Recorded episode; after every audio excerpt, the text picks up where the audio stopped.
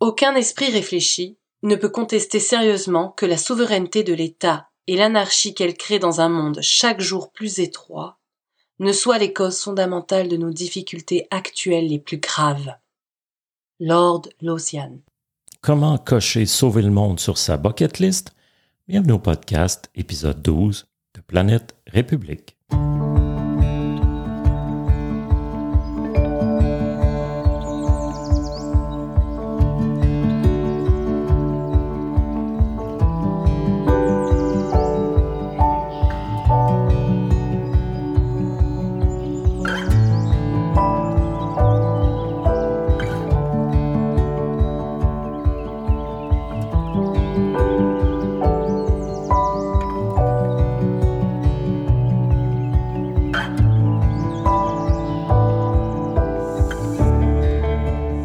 Historique du mouvement planétariste, partie 7.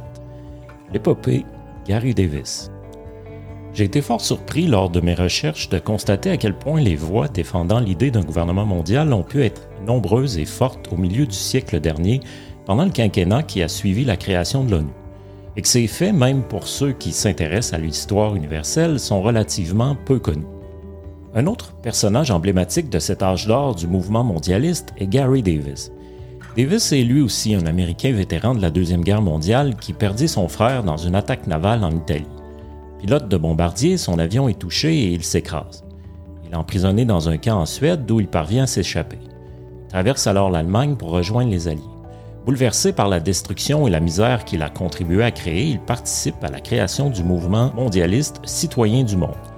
Ce mouvement, selon l'organisation, comptera 500 000 membres sur le globe en 1950. À Paris, en mai 1948, il rend son passeport à l'ambassade américaine, se déclarant par le fait même premier citoyen du monde. En septembre de la même année, toujours à Paris, il installe un campement de plusieurs mois dans les jardins du Trocadéro, près du palais de Chaillot, siège d'alors des Nations Unies, auprès de qui il fait officiellement une demande d'asile. Le 17 septembre, sur demande de l'ONU, il est incarcéré pour la première fois.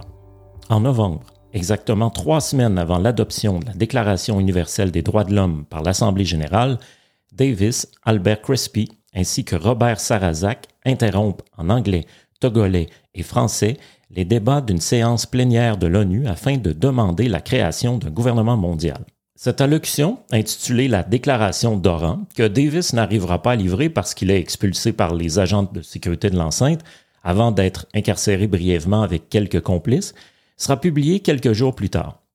Il fut intitulé ainsi en hommage à l'auteur Albert Camus, co-auteur de la Déclaration et originaire d'Algérie.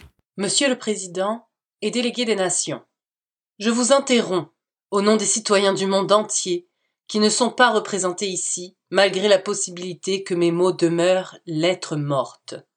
Notre besoin commun pour une législation mondiale ne peut être plus longtemps ignoré. Nous, les citoyens du monde, voulons la paix, et seul un gouvernement mondial peut garantir cette paix. Les nations souveraines que vous représentez divisent l'humanité. Elles nous ont conduits aux abîmes de la guerre totale. Je vous conjure à ne plus nous entretenir en cette illusion politique illégitime. Je vous enjoins à convoquer incessamment une assemblée constituante mondiale afin d'édicter des règles auxquelles l'ensemble de l'humanité pourrait adhérer les normes de la paix d'un gouvernement unifié pour une humanité unifiée. Si vous n'arrivez pas à convoquer cette assemblée, alors faites place. Le peuple devra convoquer lui-même une assemblée constituante mondiale afin de créer ce gouvernement mondial. Nous ne pouvons être servis par rien de moins. Le geste de Davis et ses acolytes fait grand bruit auprès des médias et de la population parisienne, même au sein de l'ONU comme en témoigne cet éditorial corrosif d'Ernest Reynaud dans Le Canard enchaîné. Quel abominable scandale, vous pensez? Oser profaner le temple où les bonzes viennent officier?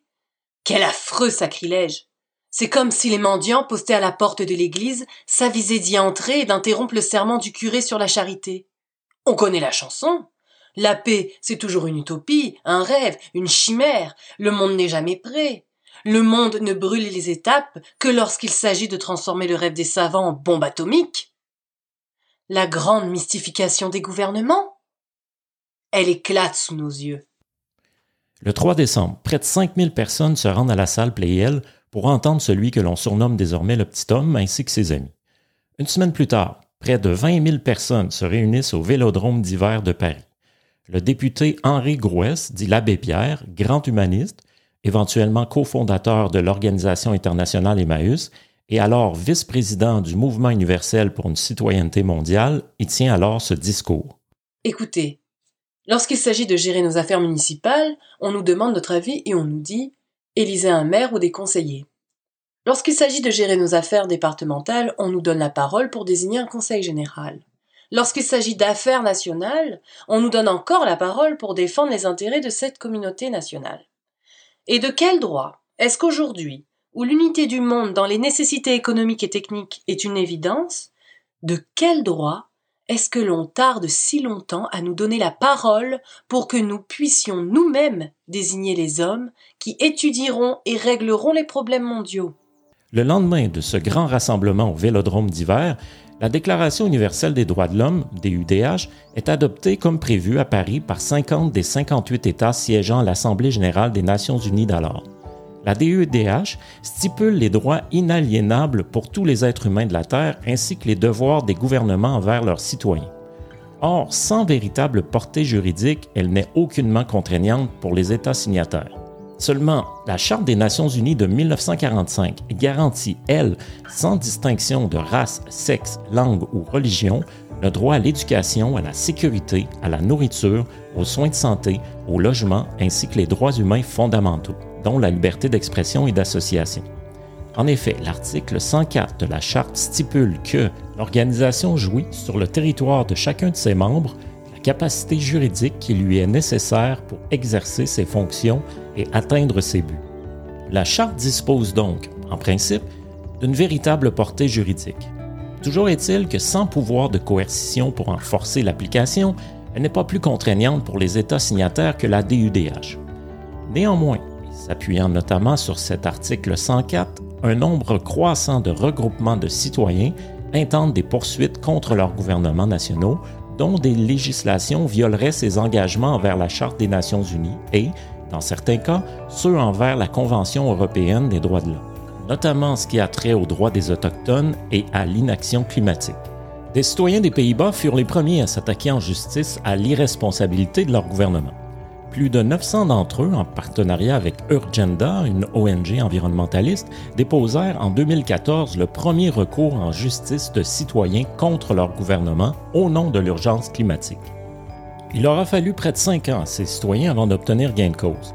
La Cour suprême néerlandaise confirma en décembre 2019 un premier verdict porté en appel à deux reprises par le gouvernement des Pays-Bas, mais forçant tout de même, en bout de course, celui-ci à réduire ses émissions de gaz à effet de serre d'au moins 25% par rapport au niveau de 1990 avant 2020.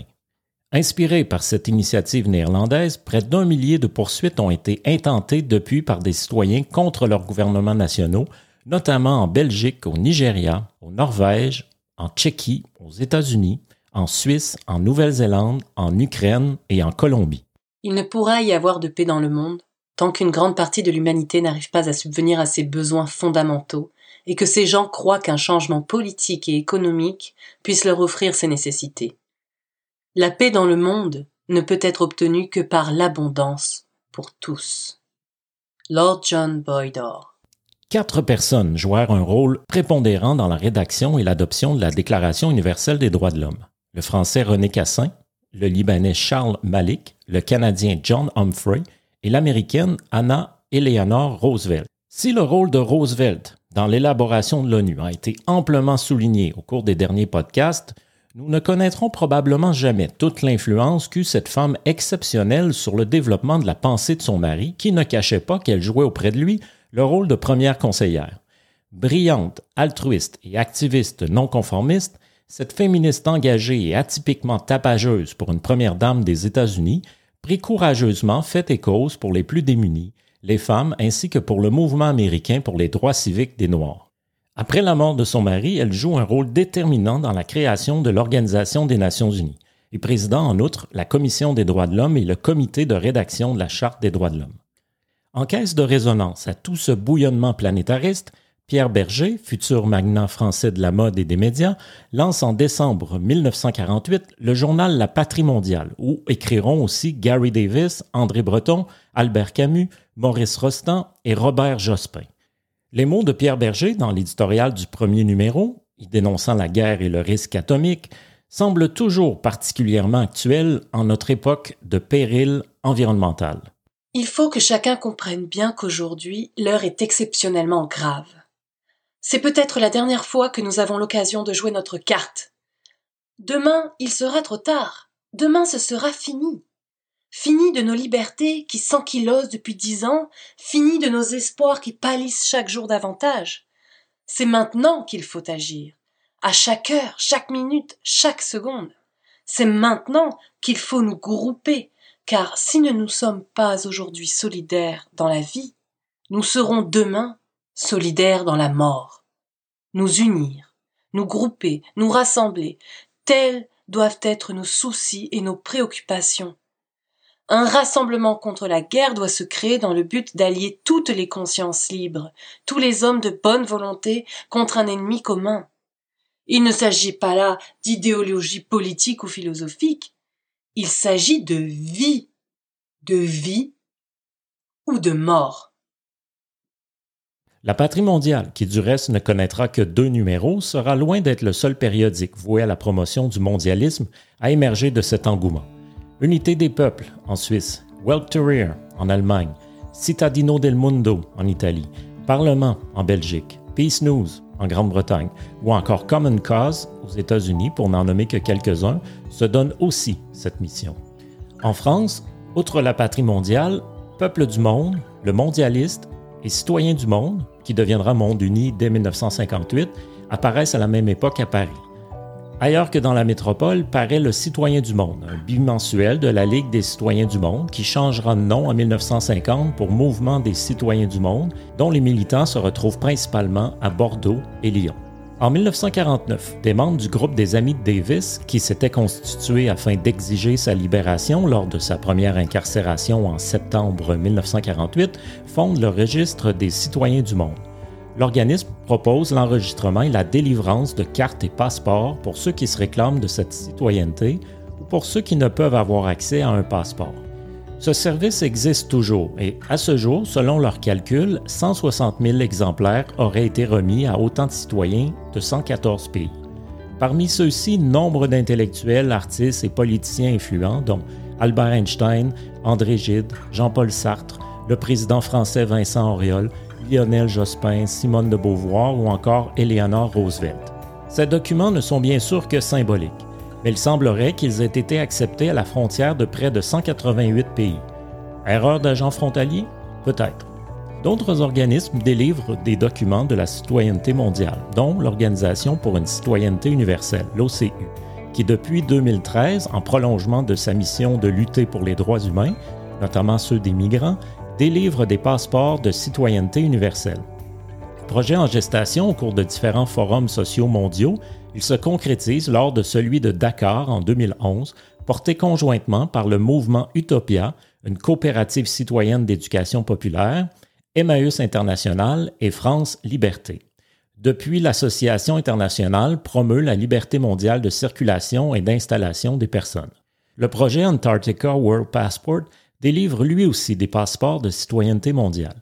Il naît de l'initiative des artistes de renommée internationale Lucy et George Horta qui s'inspirent du traité international de paix de l'Antarctique, symbole à leurs yeux de l'unification des citoyens du monde. En 2007, ils se lancent dans une expédition sur le continent antarctique afin d'y installer leur œuvre éphémère Antarctic Village No Borders. En 1949, l'organisation de Davis instaure le Pacte des citoyens du monde, qui reprend les idées de la Déclaration d'Oran. On y oppose au Pacte des États un pacte des humains où les citoyens mondiaux sont invités à s'engager dans le service actif de l'humanité jusqu'à ce que soit convoquée une assemblée constituante des peuples en vue d'une gouvernance fédérale mondiale. On y réclame une mobilisation des peuples pour la paix afin qu'ils ne soient pas mobilisés demain par les États pour leur guerre. On y appelle finalement de nouveaux héroïsmes en posant des actes de refus, de courage et d'espoir jusqu'à ce que le peuple mondial rassemblé ait donné une constitution au monde. Les dangers nouveaux qui menacent simultanément les élites et les masses de tous les pays et de toutes les classes imposent aujourd'hui une action commune à la totalité des hommes pour la totalité des choses. Robert Sarrazak. Gary Davis représente la quintessence de la militance mondialiste engagée. Il pose lui-même ces actes héroïques de refus, de courage et d'espoir que son pacte demande aux citoyens du monde. Il dérange l'establishment de l'époque. Il subira toutes sortes de tracasseries administratives et il sera emprisonné à plus d'une trentaine de reprises. Ses tentatives de traverser une frontière avec son passeport non reconnu de citoyen du monde serviront souvent de justification à ses harcèlements. Charles Ronsac, éditorialiste au Franc-Tireur à cette époque, a tenté d'expliquer l'engouement que suscita pour un bref instant à l'échelle de l'histoire la croisade du petit homme. Pour la première fois, un homme tentait, par-dessus les gouvernements, les États et leur Assemblée nationale et internationale, de s'adresser au peuple au nom des peuples. Dans le monde, André Fontaine abonde dans le même sens en soutenant que Davis et ses amis tentaient de persuader les peuples que le salut était au-delà des nationalismes périmés dans le gouvernement universel, amener enfin ces peuples aux besoins par-dessus la tête de leurs gouvernements respectifs à se donner des institutions mondialisées. L'action pour le gouvernement mondial est un combat positif, un combat d'hommes. Ce qui le distingue en tant d'autres, c'est que ceux qui le mènent n'ont pas renoncé à l'espérance. Reconnaissons que de nos jours, il y faut du courage. Davis retourne aux États-Unis en 1949 où il fonde le World Service Authority, une entreprise indépendante d'enregistrement d'état civil toujours active à ce jour, ainsi que le World Government of World Citizens, voué à la promotion de son obsession. Guy Marchand, secrétaire de Davis pendant son épopée en France, prendra sa relève dans l'Hexagone en poursuivant la promotion du principe que notre appartenance primordiale est à l'humanité. Avec sa femme, René Cosson, il crée l'Agence mondialiste de presse, la MIP, ainsi que l'Institut d'études mondialistes qui fixera d'ailleurs le siège de son université d'été à leur résidence au début des années 1990. Les séminaires d'études mondialistes se tiennent épisodiquement encore à ce jour un peu partout dans le monde. C'est tout pour l'épisode 12 et pour l'avant-dernier épisode portant sur l'histoire du mouvement mondialiste.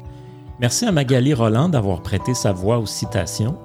Vous trouverez sur la section blog de planèterépublique.org, tel qu'écrit sur le logo du podcast, le texte du podcast et ses références, ainsi que d'autres textes. Vous trouverez également sur planèterépublique.org les liens pour devenir membre, acheter le livre en version e-book ou encore faire un don. Merci d'aider la cause en faisant un don. Merci aussi, s'il vous plaît, de partager, surtout à ceux qui vous sembleraient intéressés par un tel sujet. Merci de votre écoute et au plaisir de vous retrouver pour l'épisode 13 et dernier épisode portant sur l'histoire du mouvement planétariste.